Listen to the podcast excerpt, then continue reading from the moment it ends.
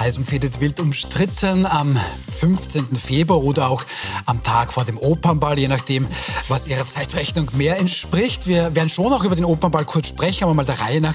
Ich heiße sehr herzlich unsere Gäste willkommen. Anneliese Rohrer, Sie sind eine der wertvollsten Journalistinnen des Landes, mehrfache Preisträgerin und auch schon als Medienlöwin ausgezeichnet, was zu Ihnen, glaube ich, sehr, sehr gut passt. Schön, dass Sie da sind. Guten Abend. Dann Reinhard Mitterlehner, Vizekanzler außer Dienst. Das ist ihm wichtig, wenn ich das so sagen darf. Auch ehemaliger Wirtschafts- und Wissenschaftsminister, mittlerweile Speaker und auch selbstständiger Unternehmensberater. Schönen guten Abend. Guten Abend. Und Anna Swetz ist Sprecherin und Rechtsberaterin der Wiener Partei Links oder dem Bündnis Links. Seit der Wahl vor bald drei Jahren sitzt Links gemeinsam mit der KPÖ in 15 von insgesamt 23 Wiener Bezirksräten. Schön, dass Sie da sind. Danke für die Änderung. Unser erstes Thema, das war durchaus überraschend. Bundeskanzler Karl Nehammer kündigt für heute Nachmittag ein Statement an. Da wird dann in den Redaktionen ihm überlegt, was hat er denn zu sagen. Das, was er zu sagen hatte, das war noch viel mehr überraschend. Das Wichtige ist, dass wir beginnen, wieder aufeinander zuzugehen. Und das Tückische an dramatischen Ereignissen ist, wenn man sie nicht bearbeitet, bleiben sie in den Menschen drin. Und das wollen wir auflösen. Traumatische Ereignisse, Herr Mitterlehner, hat uns die Politik dieser traumatischen Ereignisse zugefügt. Meint das Karl Nehammer? Ja, er spricht eben von der Pandemie und an sich ist es ja was Positives, wenn man nach einer Pandemie, soweit man davon ausgehen kann, dass sie wirklich jetzt abklingt, äh, Bilanz zieht und äh, mögliche Fehler analysiert, um dann eben für zukünftige Fragen einfach ein besseres oder systematischeres Konzept zu haben.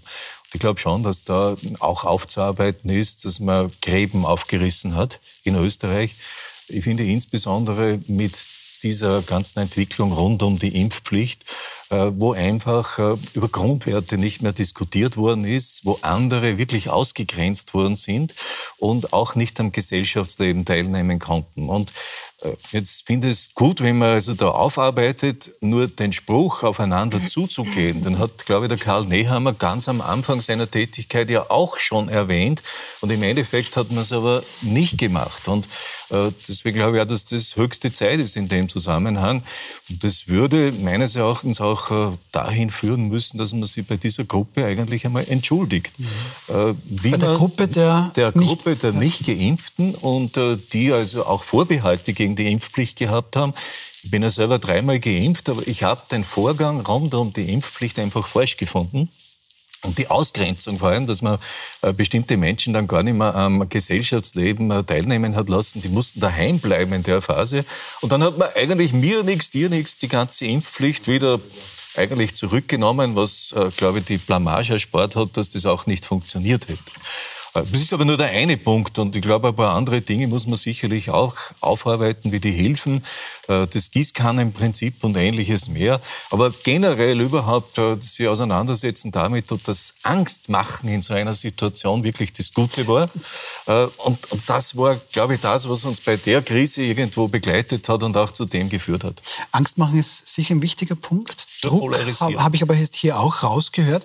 Auf Aurora bräuchte der Bundeskanzler sich nicht sorgen um Gräben wieder zuzuschütten, hätte man die nicht selbst erst aufgerissen? Kann man das so einfach zusammenfassen? Naja, nein, also in meinen Augen kann man das so einfach nicht zusammenfassen. Und in meinen Augen ist es jetzt auch äh, äh sehr, sage ich mal, billig, äh, zu sagen, da ist alles falsch gemacht worden und wir sind in die falsche Richtung gegangen. Ähm, ich kann mich erinnern, im, im Frühjahr 2020, äh, wo, wo also diese, diese strikte Sache daherkam, das war, das war durchaus in Ordnung. Also die Anfangszeit das war durchaus in Ordnung. Mhm. Es war weitgehend, ich meine, das Problem unser aller Unglück und nicht nur von ÖVP und Grüne und des Landes, unser aller Unglück ist, dass wir eine an und für sich ähm, ähm, nicht kompetente und nicht äh, eingespielte Koalition zwei, drei Wochen Danach brach die Krise aus und da waren Leute drunter, die haben überhaupt keine Kompetenz gehabt, die haben nicht gewusst, wie sie damit umgehen sollen. Und das haben sie, das haben sie kompensiert mit, mit besonderer Striktheit und besonderer Brutalität von, von äh, sie gefährdende Großeltern und, und was weiß ich. Und der Herr Nehammer jetzt mit, früher mit, äh, mit, mit dem Flex und, und besonders martialisch und die Polizei, die da äh, äh, sinnlos. Man muss aber sagen, sie wussten einfach nicht, was sie tun. Und man muss ihnen das zugute halten, ohne sie zu entschuldigen. Das war in der ersten Zeit so. Später dann, ja, und der Höhepunkt der Inkompetenz war, die, war, die, war das Impfgesetz. Ja. Später dann natürlich ja, hätten, sie, hätten sie stehen bleiben sollen, durchatmen und sagen, okay, wie machen wir es jetzt also äh, gescheit? Und da waren sie aber schon so drinnen in ihrem äh, Gefährder, wer sich nicht impfen lässt, gefährdet. Und ich meine, auch der, wie heißt der, äh, Kurzzeit-Bundeskanzler Schallenberg, Schallenberg ja, hat ja eigentlich äh, die, die sich nicht impfen lassen, als, als fast als, als, als fahrlässige äh, hat ihnen fast fahrlässige Tötungsdelikte unterschoben. Also da hat man dann, dann hat man nicht Tritt gefasst. Das ist eigentlich, dafür könnte man sich entschuldigen. Ja? Äh, aber sonst... Äh Frau Swetz, sieht das auch so? Also ich formuliere das als Schönwetterpolitiker das funktioniert halt ganz gut. Das Land verwaltet sich ja selbst. Aber in der Krise haben die jetzt Fehler gemacht. Am Anfang vielleicht verständlich, aber später nicht mehr. Ist es so einfach zu erklären?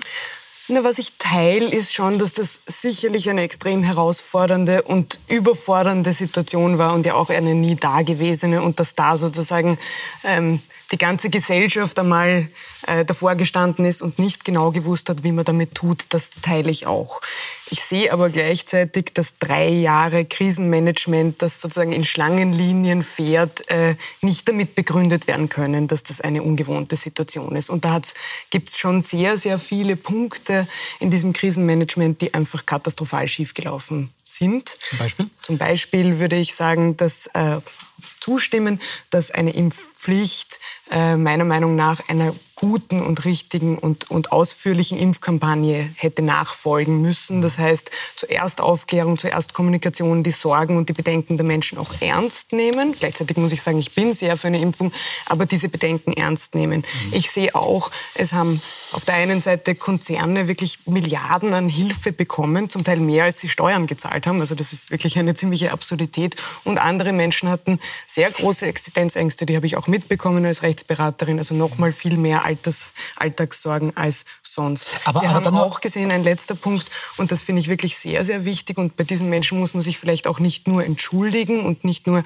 äh, noch mal ein bisschen müde klatschen, sondern da muss sich wirklich was ändern, dass die, die man Systemerhalterinnen nennt, die uns durch diese Krise durchgetragen haben, die zu Recht sehr, sehr unzufrieden sind, wenn sie dann ein paar Euro äh, sozusagen Bonus hingeschmissen bekommen, sich aber ihre Arbeitsbedingungen nicht ändern, die Löhne nicht ändern, sich die gesamte Arbeitssituation, obwohl die Menschen wirklich darauf aufmerksam machen, so geht's nicht weiter, seit Jahren nicht ändert und man aber in der Krise so gut gesehen hat, das sind die Jobs, um die es geht. Und, und das sind die Menschen, die wirklich am Zahnfleisch gegangen sind und weiter am Zahnfleisch gehen. Vor, genau. Machen das nach ja, wie vor, genau. Also da ist schon viel schief gegangen. Herr Mitterlehner, ich zitiere jetzt Günter Platter, den ehemaligen ÖVP-Landeshauptmann in Tirol, der nach der Ischgl-Katastrophe gesagt hat, der Rückwärtsversteher macht es immer ein bisschen einfach. Machen wir uns das jetzt gerade ein bisschen einfach? Sind wir unfair? Ja, richtig ist natürlich, im Nachhinein betrachtet äh, kann man alles, äh, was an Fehlern passiert ist, relativ leicht erkennen. Das ist keine Frage. Äh, ist auch, stimme auch dem zu, ich habe es eh vorher erwähnt, es war natürlich keine einfache Zeit und eine, schwierige Krise und andere Länder haben sich auch mit anderen Strategien auch nicht wirklich leichter getan. Aber genau aus dem Grund finde ich es auch richtig, wenn man jetzt eine Art äh, Bilanz macht und äh, Lehren aus dem herauszieht, was gerade im Spitalsbereich, was aber auch im Bereich der Gesellschaft generell hier gut gelaufen ist, schlecht, auch im Bereich der Führungsinstrumente, wenn ich mir die Gecko anschaue, ob das wirklich das letzte und, und gelbe vom Ei war. Also auch da sollte man in der Weise mehr oder weniger einen Befund machen und dann Lernen für die Zukunft ziehen. Auf der anderen Seite muss ich auch sagen, dass natürlich die Medien, ja, ich schimpfe nicht gern auf die Medien, aber in dem Zusammenhang, wenn ich mir anschaue, Erinnern Sie sich noch im Dezember, was da für eine äh, Angst schon wieder entstanden ist? In China hat man die Pandemie nicht im Griff, ist eine Riesenwelle mit Millionen ausgebrochen. Die haben die Maßnahmen alle zurückgezogen äh, und äh, beendet. Und jetzt reisen die alle dann nach Österreich. Und äh, was tun wir in Hallstatt? Und überall hat man schon eigentlich Angst entwickelt. Jetzt muss man da testen und sonst was. Haben Sie von der Welle noch irgendwas gehört? Haben Sie jemals jetzt dann in den letzten Wochen von dem Thema noch etwas gehört? Ich habe nichts gehört. Also im Endeffekt äh, glaube ich, dass wir auch mit der Pandemie äh, langsam so umgehen müssen, dass sie so wie eine Grippewelle langsam zum Alltag gehört und müssen das auch in der Weise so managen. Also Frau Rohr, wir haben das ja. verstärkt, diese Fehler der Politik. Das höre ich hier raus. Weil wir Medien hier geholfen haben, Panik zu schüren, also Angst ist, zu machen. Wo ist die Welle? Oder auch die, die große Septemberwelle in den Schulen, wo man dem Polaschek schon vorgeworfen hat, jetzt gehen wir nach den Ferien wieder in die Schulen und kein Konzept, kein neues ist da. Das stimmt. Im Endeffekt, das ist dann, ja, aber stimmt, ja. es ist die Welle dann nicht gekommen und es hat sich nichts entwickelt, selbst nach diesen Einwochenferien.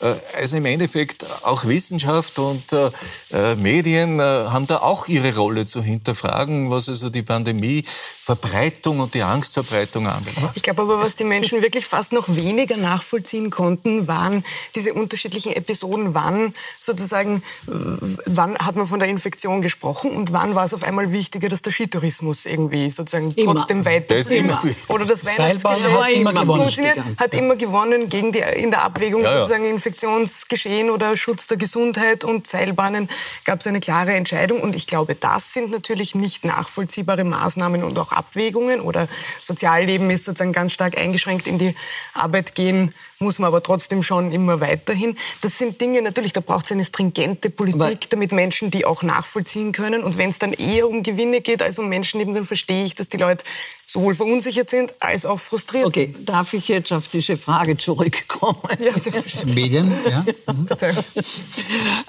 Ich verstehe den Herrn Mitterlehner, weil die Medien sind immer schuld. Ja? Das habe ich gar nicht gesagt. Ja, nein, ich sehe in dem Fall auch richtig, aber ich darf daran erinnern, Sie sind äh, auch schuld. Sie haben auch äh, äh, großgebracht, die, die sauren Wälder. Alle Dinge, die nicht eingetreten sind, waren eine Zeit lang ein, ein Medienthema.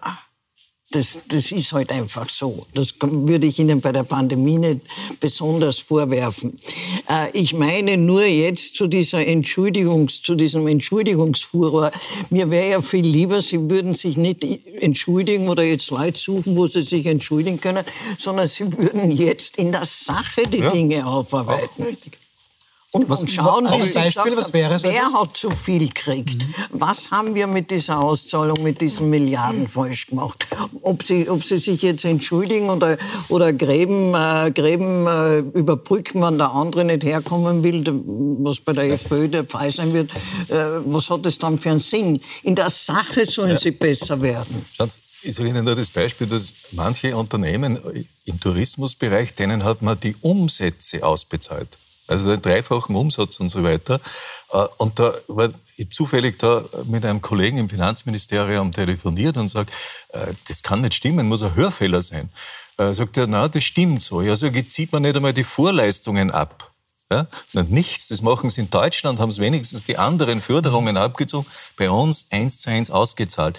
Jetzt kann ich schon äh, dem folgen, dass es nur eine schnelle Hilfe auch wirklich eine gute Hilfe ist. Aber dass ich das in der Weise so mache und auf der anderen Seite bei der Kurzarbeit, äh, hat man meines Erachtens vergessen, dass man vielleicht auch wenn ich schon im Unternehmen bleiben kann, wenn die Krise da ist, dann hätte man nachher auch darüber diskutieren sollen, dass die auch eine Verpflichtung haben, ein paar Monate im Unternehmen zu bleiben. Denn die sind dann alle weggegangen und die ganze Branche hat dann gejammert, äh, ich habe keine Arbeitskräfte, ich finde niemand und ähnliches mehr.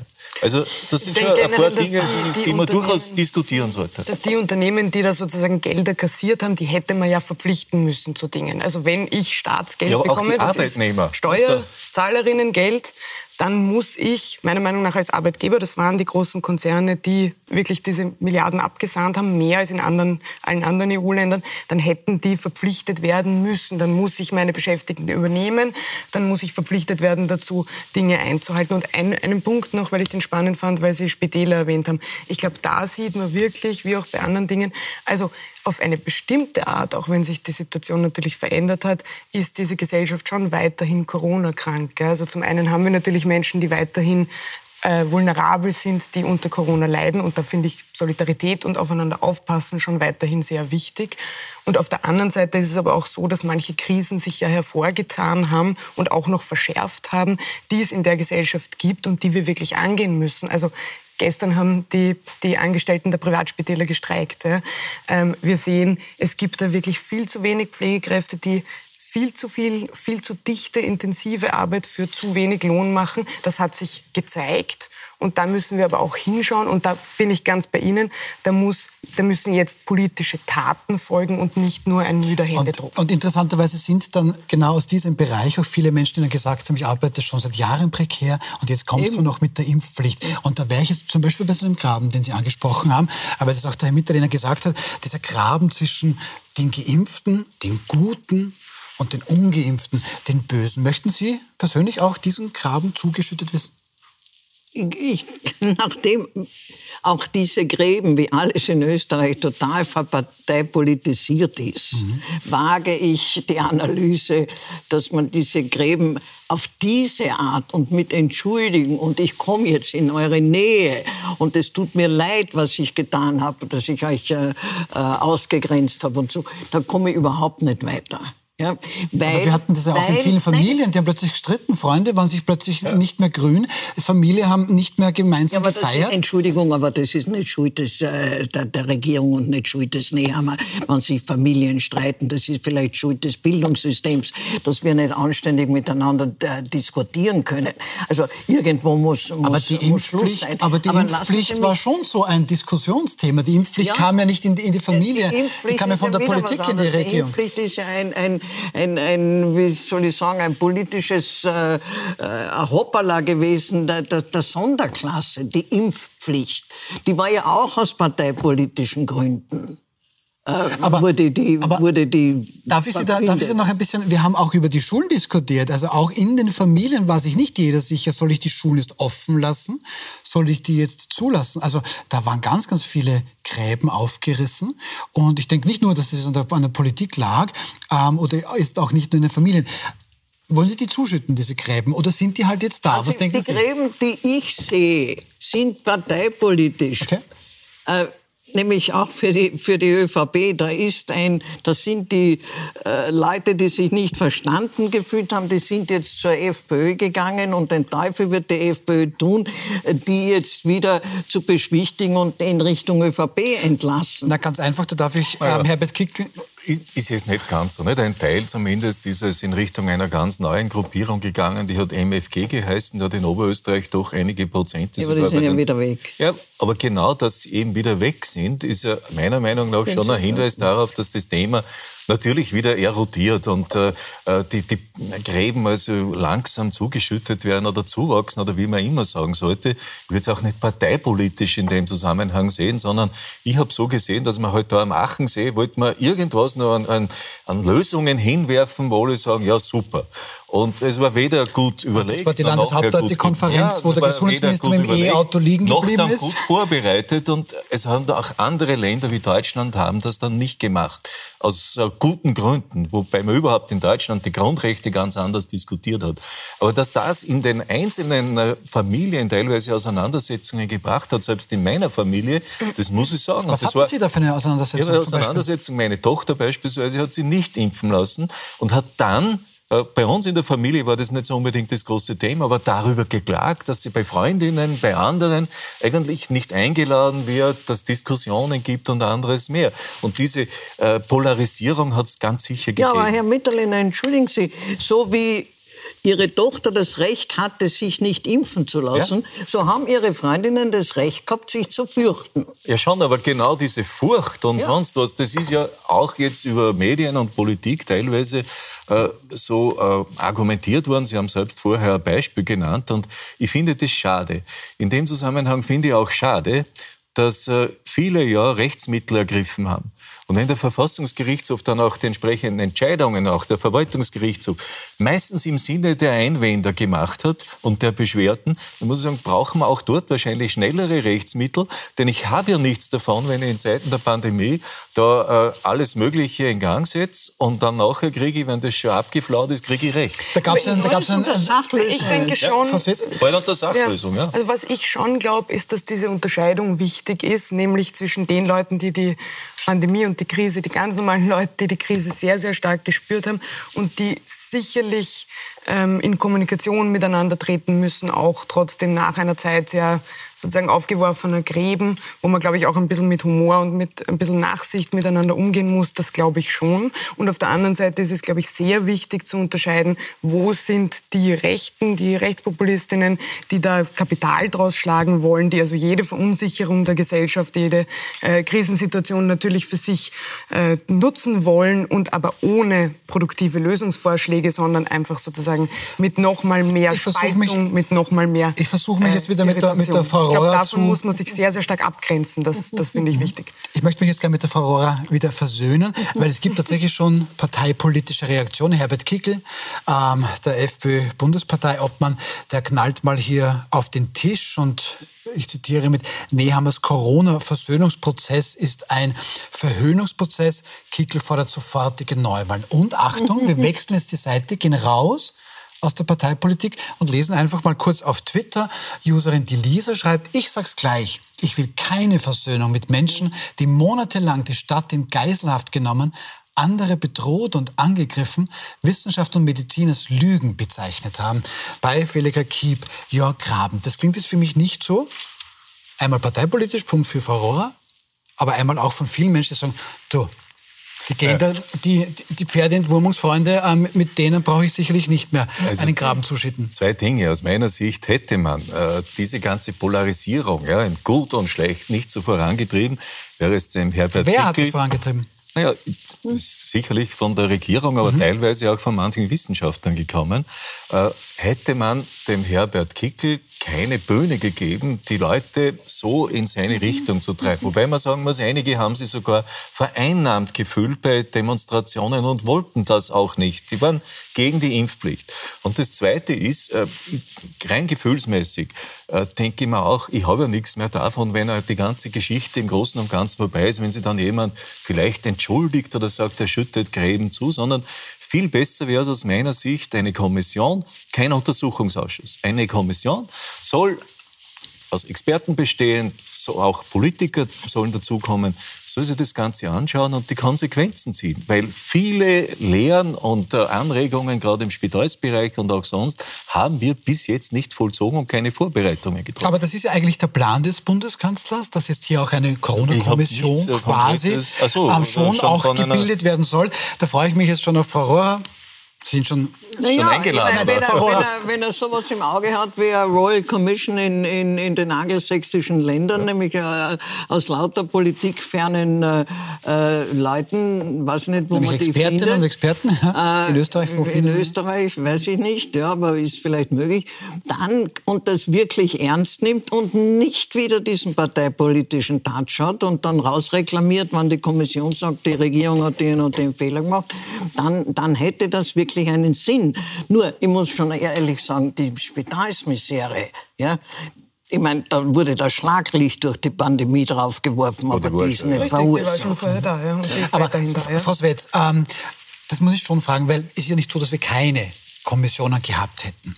Ja, aber wir haben ja dann gegen Ende schon mehrere gehabt. Also Nein, wir haben ja mehrere gehabt. Und da stellt sich jetzt die Frage, haben wir Expertinnen und Experten, die da nichts taugen oder hört die Politik einfach nicht was die Expertinnen und Experten sagen. Sie meinen in der Pandemiesituation? In der Pandemie und jetzt auch vorausblickend auf die nächste Kommission, die kommt und irgendwas lösen soll. das andere Kommissionen davor offensichtlich verursacht haben. Es ist ein bisschen schwierig, was zu sagen zu einer Kommission, deren Besetzung man jetzt so auch nicht kennt. Ich glaube, dass es schon wichtig ist, ähm, nicht politische Diskussionen, nämlich dort, wo es wirklich politische Lehren sind, die man ziehen muss, sozusagen auszulagern in Expertinnenräte. Ich glaube, es ist ganz wichtig, dass es wissenschaftliche Expertinnenräte gab, wo es um medizinische Fragen gab. Das war wichtig und darauf hätte man auch häufiger und mehr hören sollen. Wo es um politische Lehren geht aus einer Situation, dort, glaube ich, müssen auch politische Positionen gefasst werden und eben politische Schritte gesetzt werden. Also ich hätte gerne, dass das nicht in einer Kommission versumpft, ja, das wäre mein großer Wunsch, dass wir wirklich, wir brauchen ein ganz an, eine wirkliche Pflegereform. Wir brauchen wirklich Arbeitsbedingungen, unter denen Pflegekräfte arbeiten können, wo uns die Spitäler nicht eingehen. Wir können nicht unsere Spitäler eingehen lassen oder die Leute, die dort arbeiten. Mhm. Wir müssen, glaube ich, das ist auch sehr, sehr wichtig, es gibt sowohl physische als auch psychische Folgen aus dieser Corona-Pandemie. Das ist nicht vorbei. Es gibt wirklich tausende Menschen, die unter Long-Covid leiden. Auch das ist wissenschaftlich auch erwiesen. Probleme da braucht noch, noch haben, es, ja. richtig, da braucht es Behandlungsmöglichkeiten, da braucht es Zugang, da braucht es auch ein Ernstnehmen von der Medizin und von der Politik. Es braucht Therapieplätze für die psychischen Folgen ähm, und es braucht ein sich anschauen, wer bekommt in Krisensituationen welche staatlichen Hilfen und wer kriecht am Existenzminimum. Das können wir in zukünftigen Krisen, im Übrigen auch in der jetzigen, nicht weiter so machen. Und das sind politische Lehren, die wir ganz dringend ziehen müssen. Das sind aber auch eben diese politischen Schritte, die nicht irgendwohin äh, abgestellt werden dürfen. Frau Rohrer, abschließende Frage zu diesem Thema. Äh, wie wichtig ist es auch für Bundeskanzler Karl Nehammer, um da auch sein Profil ein bisschen weiter zu bekommen? Vor kurzem knallt er noch am Tisch Schengen-Votum und die EU und ich blockiere den Gipfel. Jetzt sehr versöhnlich plötzlich, möchte Gräben zuschütten? Nein, das ist, äh, das ist glaube ich, die, das zweite große Feld, wo sie draufgekommen sind, dass wenn sie da nichts machen, ähm, die Sache für die FPÖ immer besser wird. Mhm. Äh, ich glaube also, und das ist äh, das Traurige an der Sache, ich glaube nicht, äh, dass die, dieser Vorschlag heute und diese Kommission äh, dem wirklichen Bedürfnis geschuldet ist, die Sachen besser zu machen in der Sache. Ich glaube, das ist einfach wirklich, äh, ob von Herrn, wie heißt der Message Control Mann? Gerald Fleischmann. Fleischmann äh, erfunden oder von wem anderen. Das ist einfach ein, ein weiterer Stein, wie, äh, wie zieht den Zaun gegen die FPÖ auf. Wollen Sie oder Karl Nehammer verteidigen oder? Naja, ich, ich finde es richtig, eine Kommission zu machen. Äh, kommt auf die Struktur an. Geht sicherlich darum, dass ich da die Organisations- und Führungsfragen brauche, die ganzen Beihilfen- und Finanzierungsfragen, die Gesundheitsfragen, auch die Wissenschaft muss sich selber auseinandersetzen, äh, wie man agiert hat. Und äh, das dann zusammenfassen in ein äh, Konzept. Und eigentlich ist nichts anderes als ein Pandemiekonzept. Von dem anderen heute halt auch relativ wenig, dieses Graben zuschütten und so weiter, weiß nicht, Sie haben es gesagt, irgendwie stimmig erscheint. Äh, also schon ein bisschen auch etwas. Ich vielleicht, vielleicht ich, ich, weiß auch nicht, was wer jetzt genau die Worte dann sind, die jetzt da dann die, den anderen Bereich, äh, der jetzt so kritisch war und, mhm. und die Postings haben wir auch, ich habe es Nachmittag auch gelesen, äh, gesehen. Ähm, er wird dann nicht sehr beeindruckt sein, wenn ich sage, ja, äh, Gräben zuschütten. Also das ist eine schöne Formulierung. Äh, Aber man muss es halt drauf, auch liefern. dass das inhaltlich ja, okay. jetzt auch äh, verbal ist. Dann sage ich mal danke für dieses Thema und schauen wir gleich mal zum nächsten.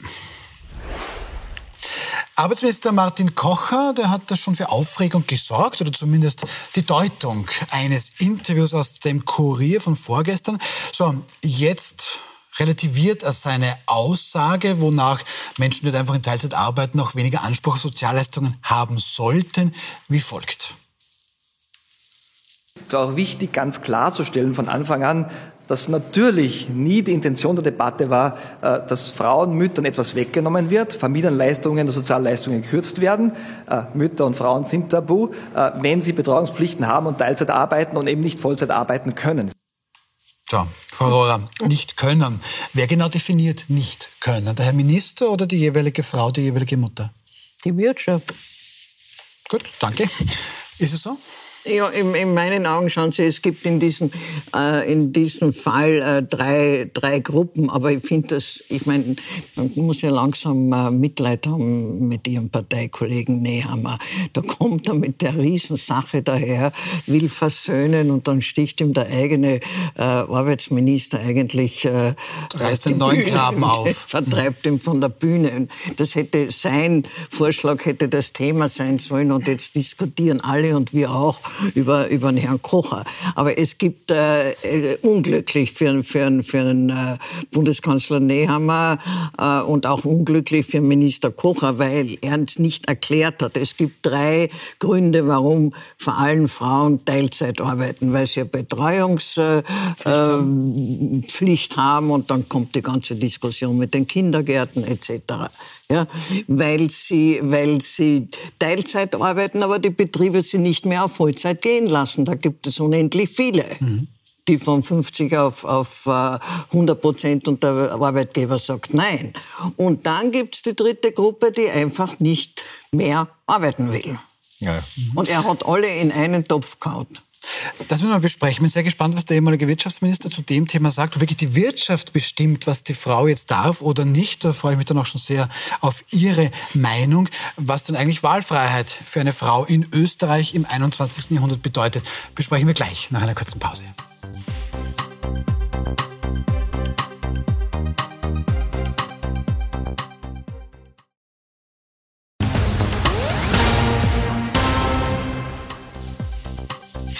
Willkommen zurück. Ähm, wir haben gerade gesprochen über die Aussage von Martin Kocher, diesen Gedanken, naja, wer in Teilzeit arbeitet, sollte vielleicht auch weniger Anspruch auf Sozialleistungen haben. Ich habe Frau Rohrer gefragt, ähm, wer denn eigentlich bestimmt, wann eine Frau Teilzeit arbeiten kann oder soll oder nicht oder nicht darf. Und das habe ich ja mit Ihnen, einen ehemaligen Wirtschaftsminister hier.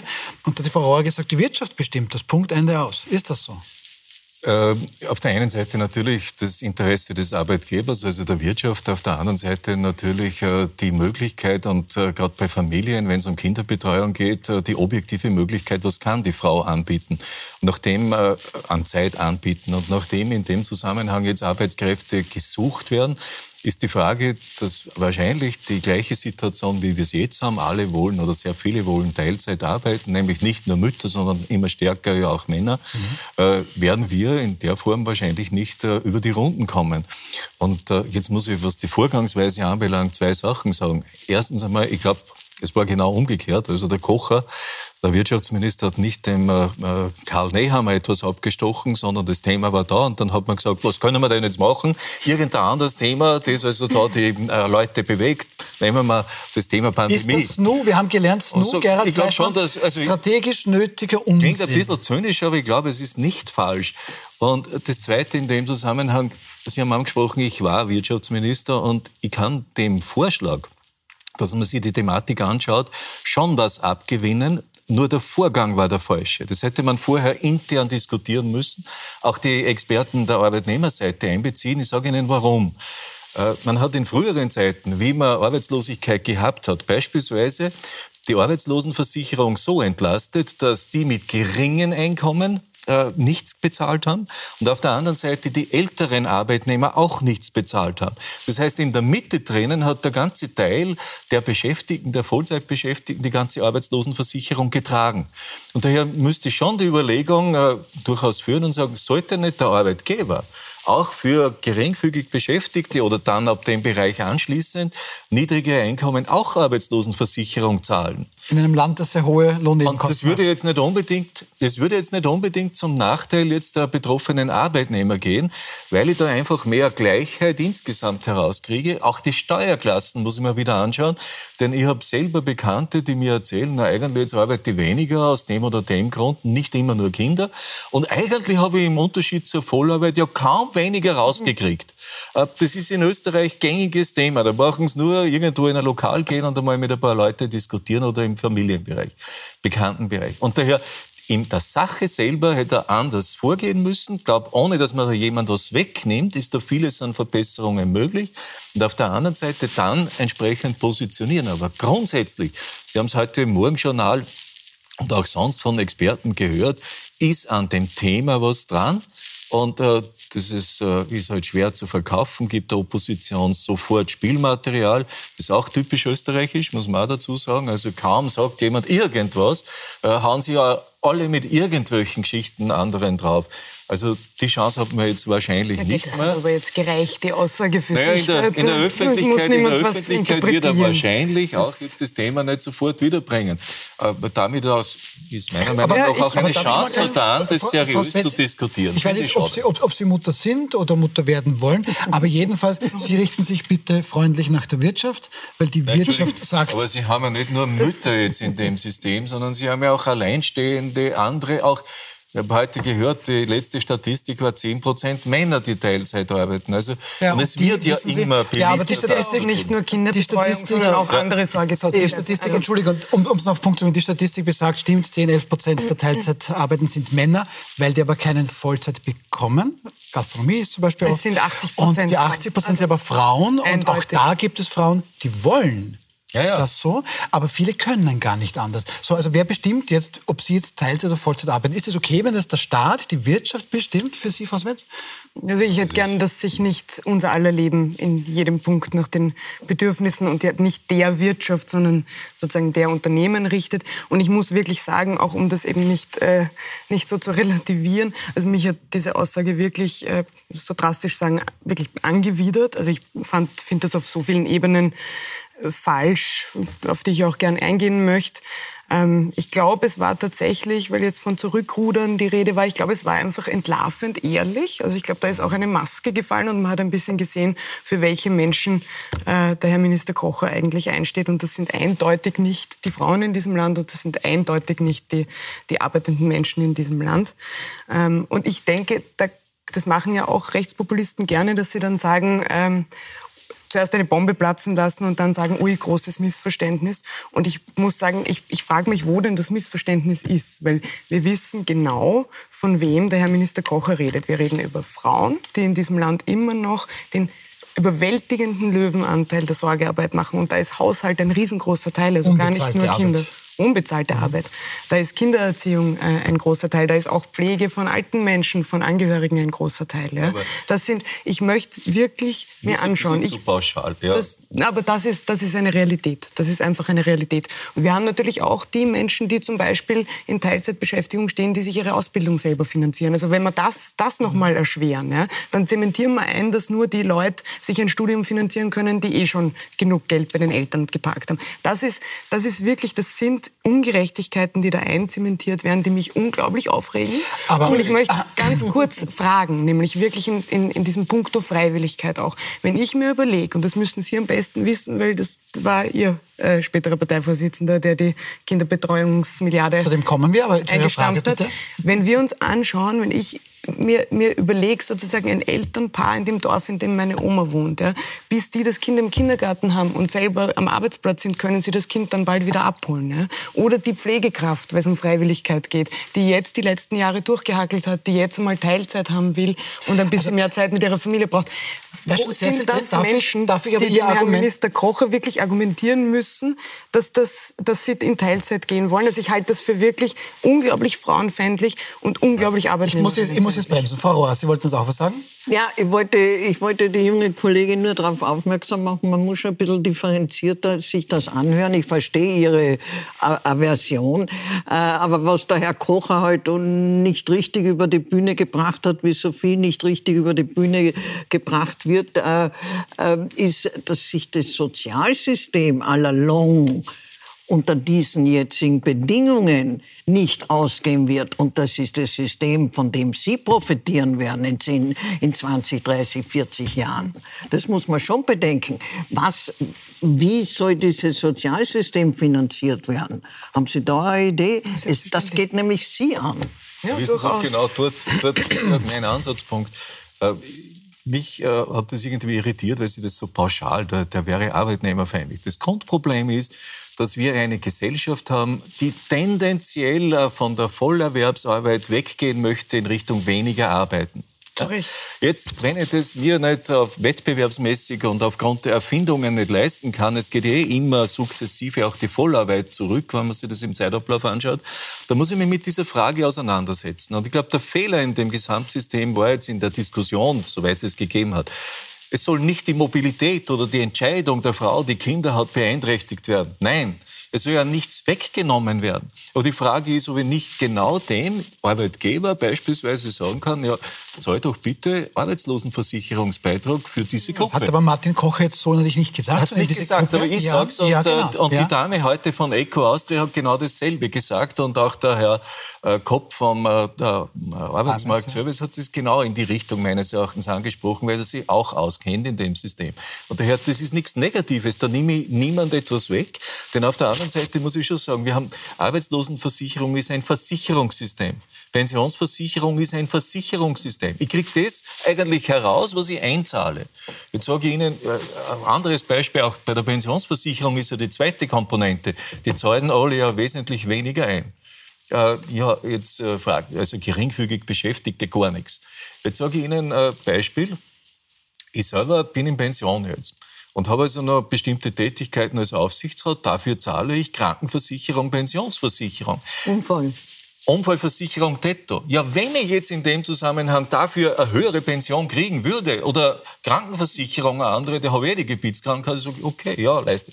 Aber im Endeffekt wird das Geld dann dafür verwendet, dass ich sage, ja, diejenigen, die sich eigentlich keine Pensionsansprüche erworben haben, müssen bei Pensionserhöhungen doch mehr kriegen. Das ist doch gesellschaftlich ungerecht, dass die das nicht kriegen. Und alle, die in dem Bereich sind, und das sind halt einige, sagen, ja, selbstverständlich, so ist es. Aber im Prinzip habe ich ein Versicherungssystem. Und das ist daher dann in dem Zusammenhang nicht mehr gerecht. Im Übrigen sind das Menschen, also auch jetzt Menschen schon. Die, alles Menschen nein, entschuldigen Sie, mein Satz war noch nicht zu Ende. sind das Menschen, die jetzt gerade, weil Sie das mit der Versicherung ansprechen, ist richtig. Menschen zahlen Arbeitslosenversicherung und steigen oft aus mit, wir wissen es eh, 55 Prozent Nettoersatzrate, von denen man jetzt wirklich nicht leben kann. Ich weiß nicht, welche Sozialleistungen der Minister Kocher alle einbeziehen will. Jedenfalls ist es eine völlige Absurdität, nicht zu sagen, wir können die Bedingungen für Vollzeitarbeit verbessern, ja, dann braucht es höhere Löhne, dann braucht es bessere Arbeitsbedingungen, dann braucht es ein System, wo die Leute bei einer Vollzeitarbeit nicht krank werden, nicht kaputt werden. Ja. Dann braucht es Kinderbetreuung, dann braucht es Möglichkeiten, wie Leute das in Aber Anspruch nehmen können. Dieser, dieser, dieser Punkt darf mhm. ich bei Kinderbetreuung, das ist mir noch was Wichtiges und mhm. aufgrund der Zeit, entschuldigen Sie, wenn ich Sie da unterbreche. Ähm, ich mache das über einen Tweet, den wir dann schnell zuspielen. Ähm, das schreibt jemand auf Twitter, der an sich immer sehr nett zu lesen ist. Die Partei, und damit meint er die ÖVP, die den Ausbau flächendeckender Kinderbetreuung sabotiert hat, fordert jetzt Sozialkürzungen für Frauen, die mangels flächendeckender Kinderbetreuung in Teilzeitbeschäftigungen stehen. Und Herr Mitterlehner, ich glaube, das ist ein offenes Geheimnis. Sie haben damals als Vizekanzler gemeinsam mit Christian Kern als Bundeskanzler 1,2 Milliarden Euro in die Nachmittagsbetreuung ähm, äh, ähm, investieren wollen, die massiv ausbauen wollen. Und ich sage Ihnen jetzt, wie die Realität ausschaut. In Oberösterreich, im Heimatbundesland, ist es immer schlimmer geworden. Es gibt immer weniger Nachmittagsbetreuung. Die ist kostenpflichtig. Das Ergebnis, Oberösterreich 41,5 Prozent Frauenbeschäftigungsquote, Vollzeitquote und ist deutlich unter dem Österreich-Schnitt. So, Warum ist das nicht gekommen damals? Wollen Sie es erklären, soll ich? Schauen Sie, das ist mir jetzt ein bisschen zu äh, billig und, und, zu salopp zu sagen, weil das in der Weise nicht passiert ist, äh, aber die Partei. Das muss, das muss gar nicht über Sebastian Kurz gehen, aber Nein, das brauchen aber, wir doch. Ja, aber der Zusammenhang was, was ist schon wir brauchen, klar, Was wir brauchen, oder? ist wirklich äh, Kinderbetreuung. Und ich war auch einmal Familienminister und da ist genau um die Frage der Nachmittagsbetreuung gegangen. Und in dem Zusammenhang, das Thema hat sich auch auf die Tagesbetreuung der Schüler dann bezogen. Mhm. Weil im Endeffekt, der Frau hat ja Kinder, die gehen in den Kindergarten. Dann kommen sie vom Kindergarten weg in die Schule, aber dann habe ich doch das genau gleiche Problem, wenn ich einen Arbeitsplatz habe, dann kann die nicht um zwölf sozusagen jetzt die Kinder dann betreuen, die von der Schule kommen. Daher brauche ich auch die Betreuung der Schüler nachmittags. Mhm. Und daher spielt das eine in das andere hinein. Ich kann mich allerdings erinnern, da hat mir ein Landeshauptmann aus einem Bundesland gesagt, wie ich Nachmittagsbetreuung machen wollte und auch Ferienbetreuung, sagt er, wir haben eine Umfrage gehabt und die Frauen sind mit dem Angebot zufrieden. Dann haben wir es trotzdem versuchsweise gemacht in einigen Kindergärten und dann waren die Frauen natürlich nach dem Motto Angebot schafft Nachfrage mhm. mit dem Neuen natürlich einverstanden und würden das auch in Anspruch nehmen. Daher ja, im Endeffekt brauchen wir, gerade was die Nachmittagsbetreuung anbelangt, da noch flächendeckendes Angebot, weil ja, alle Vormittag immer dagegen, gell? Naja, was die, was dagegen. die äh, Ganztagsschulen immer dagegen. Ich nicht. Ich war nicht dagegen, aber ich kann Ihnen schon sagen, dass wir da Frauen, Frauen und Verbände gekommen sind und gesagt, ich möchte das ostdeutsche und das israelische Kibbutz und sonstige Systeme einführen. Nicht wissen, wenn Sie zu Ländern schauen wie Frankreich oder Skandinavien, Eben. dass die, die die besten Systeme dort anbieten, auch die beste Vereinbarkeit Familie-Beruf haben. Das ist ganz klar. Und die Kinder äh, würde ich sagen, die wenigsten halten sich dann im Leben immer nur bei der eigenen Familie auf. Das sind also, wenn das durchgezogen wird, eh eher Problembälle da und dort, ich glaube, im Übrigen sondern die gehen der, hinaus. Neben der Kinderbetreuung braucht es schon auch, und das ist ganz wichtig, eine wirkliche feministische Politik, die einfach diese Sorgearbeit gerecht aufteilt und die quasi diese konservativen Rollenbilder, die schon immer noch da sind, wirklich verändert. Und ich hätte noch, ja. weil Sie mich das vorher gefragt haben, ist eine spannende Frage in Bezug auf Sozialsystem. Erstens habe ich nie was dagegen, wenn Unternehmer mehr Beitrag leisten. Ne? Wobei, also Entschuldigung, große, das hat auch die Politik anderen, beschlossen, nicht die Unternehmer beschlossen, dass die keinen Beitrag zahlen. Also, richtig, aber dazu ich, ich habe richtig, weil dagegen. da hatten wir viele Arbeitslose und da war es äh, das Ansinnen, die in die Beschäftigung zu bringen. Nur Jetzt habe ich eigentlich keinen Jetzt Markt mehr. Jetzt wäre es Zeit für eine Aber längst überfällige Arbeitszeitverkürzung. Und einen Vorschlag noch wollte ich noch machen, weil der so gut zu dem vom Herrn Minister Kocher passt. Ich finde, man könnte sozusagen vielleicht das Erben ein bisschen unattraktiver machen, weil dann gingerten die Leute Vollzeit arbeiten häufiger und äh, würden nicht von ihrem Erbe leben. Da würde ich lieber Oder, ansetzen als bei okay, den normalen also Leuten. Das, ist sozusagen die, die da würde ich wirklich wir halten, wir halten jetzt mal fest, äh, um das auch ein bisschen jetzt hier parteipolitisch einzuordnen. Die ÖVP als Wirtschaftspartei hatte unter Ihnen den richtigen Anker. Ich muss die Nachmittagsbetreuung, die Kinderbetreuung deutlich ausbauen. Die heutige ÖVP sieht das vielleicht Nein, das nicht. Ja, äh, das ist ja zum Teil eben Landessache und uh, das möchte das. Gut, dann, dann, machen wir das, dann gehen wir das in Bundesländern, wo es auch ÖVP-Landeshauptleute gibt. Die ÖVP möchte das auch ausbauen und die ÖVP hat auch in teilweise in Bundesländern das gratis angeboten und anderes mehr. Ja, also, okay, und auch wunderbar. andere Landeshauptleute wie in Wien ja, beispielsweise. Jetzt haben Sie eine also, rosa-rote Brille auf die ÖVP, glaube so, ich. Entschuldigung, ich, ich habe eine, das eine gute Landeskompetenz. Ja? Mhm, mhm. Also, Aber dann, dann habe ich eine, dann habe ich eine, eine, eine gute Nachricht, um, um, um das zu beenden. Wir kommen zu einem Thema, wo wir vermutlich nicht streiten werden, nämlich zu unserem Abschlussthema. Bitte schön, wer weiß. Frau Rohr, ich weiß ja nicht, was Sie vorhaben, aber ich sage jetzt mal, was das Thema ist. Morgen Donnerstag findet also in der Wiener Staatsoper der Opernball statt. Das sind, wenig überraschend, auch Gegendemos geplant. Spannend ist diesmal, dass Gegner des Opernballs, mehr oder weniger, oder Aktivisten, nicht nur vor der Wiener Staatsoper sein werden, sondern zumindest eine auch drinnen. Hollywood-Star und Klimaaktivistin Jane Fonda kritisiert selten deutlich für einen Stargast äh, einen Sponsor. Hören Sie mal. I found out yesterday that ich habe gestern herausgefunden, dass OMV ein Sponsor des Wiener Balls ist. Und es tut mir leid zu hören, dass diese fossilen Brennstoffunternehmen kriminell sind. Sie sind kriminell. Sie bringen Menschen um, sie zerstören den Planeten. Und was sie versuchen zu tun, um sich gesellschaftsfähig zu machen, ist, Museen und Opern zu finanzieren und kulturelle Dinge, die ihnen den Anschein geben, dass sie gute Bürger sind. So, wir haben nicht mehr viel Zeit und, und ich riskiere Ihre Sympathie, aber ist die OMV kriminell? Nein, und ich finde auch, dass das nicht stimmig ist, was die Frau von der da sagt. Mag eine gute Schauspielerin sein, aber die fliegt mit dem Flugzeug äh, gegen Entgelt zum Opernball äh, und steigt dann nicht in eine Stretch-Limousine ein und kritisiert die OMV als Klimaaktivistin. Das ist kein stimmiges Verhalten. Da soll jetzt lieber daheim bleiben. Heuchelei? Finde ich nicht. Also es sind Personenflüge obwohl man sie vermeiden sollte, wo immer es geht, sind nicht dasselbe wie ein Konzern, der damit Gewinn macht, und zwar mitten in der Krise, äh, die Umwelt weiter zu zerstören. Natürlich hat sie da recht. Und ich glaube, ähm, die Frau von der Wehr, wir haben sie deswegen auch zu unserem Wunschstand am Albertinerplatz morgen um 20 Uhr eingeladen, besser aufgehoben bei uns. Ne? Tatsächlich, weil sie, glaube ich, ähm, als wichtige queere Aktivistin und auch wichtige Umweltaktivistin, glaube ich, unseren also politischen Positionen die, näher ist. Frau Rohr, die, die OMV ähm, ja, ist stolz darauf, Österreich mit Gas zu versorgen. Es kommt halt wieder 72 Prozent aus Russland. Ähm, wie ordnet Sie das ein? Also jetzt, glaube ich, sind wir in einer Pipeline, die, die, Na, aber wie sehen Sie das, Frau wo, wo ich nicht weiß, wie die Diskussion am anderen Ende herauskommt. Also diskutieren wir die OMV und ihre falsche Strategie von äh, vor Jahrzehnten oder Jahren, dass sie, sich, na, dass sie sich äh, Russland, äh, ähm, dass sie sich in, in Russland ähm, so ähm, investiert hat, oder diskutieren wir den Opernball oder diskutieren wir die Frau Frau von der und schämen, flugschämen die Frau von der. Also ich habe keine Ahnung und ich, auf was das jetzt hinauslaufen soll. Ich gebe aber der Kollegin folgendes äh, Recht, also was der Opernball anlangt, ist das ein Generationsproblem. Ich habe nichts gegen einen Opernball, Sie schon, ist okay.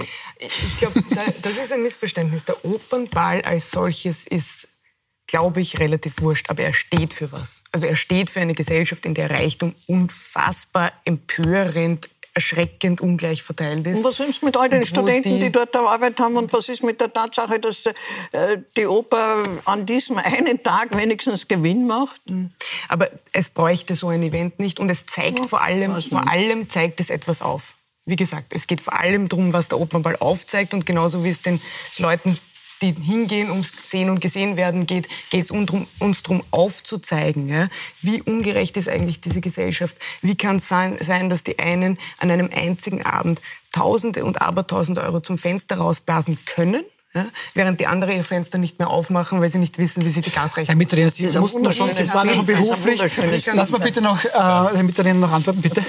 Nein, also ich finde das jetzt zu pauschal und, und auch jetzt, also was da die OMV anbelangt, eine Unter das, das ist die Wahrheit für sehr viele Leute. Das ist Ihre Wahrheit, Herr Mitterlehner hat andere? Ihre andere Wahrheit. Äh, in der Gesellschaft ist es so, es gibt in der Weise Arme und es gibt Reichere und ich habe ein Umverteilungssystem, das ist die Einkommensteuer und auch Pensionssystem und Sozialsystem.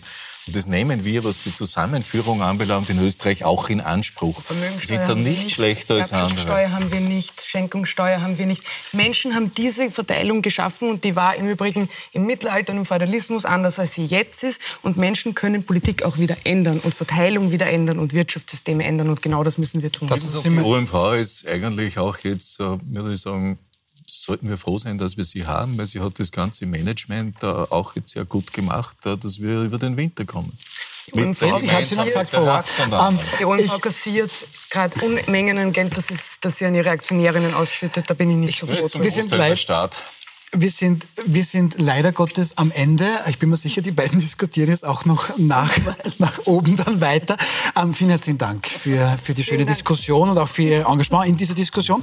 Hier auf Puls 24 übernimmt jetzt meine Kollegin Corinna Milborn. Sie begrüßt Verteidigungsministerin Claudia Tanner und konfrontiert Kulturstaatssekretärin Andrea Mayer mit den Enthüllungen einer Teichtmeisterbekannten. Bleiben Sie dran, wir sind morgen Abend wieder um 20.15 Uhr. Puls 24 wild umstritten.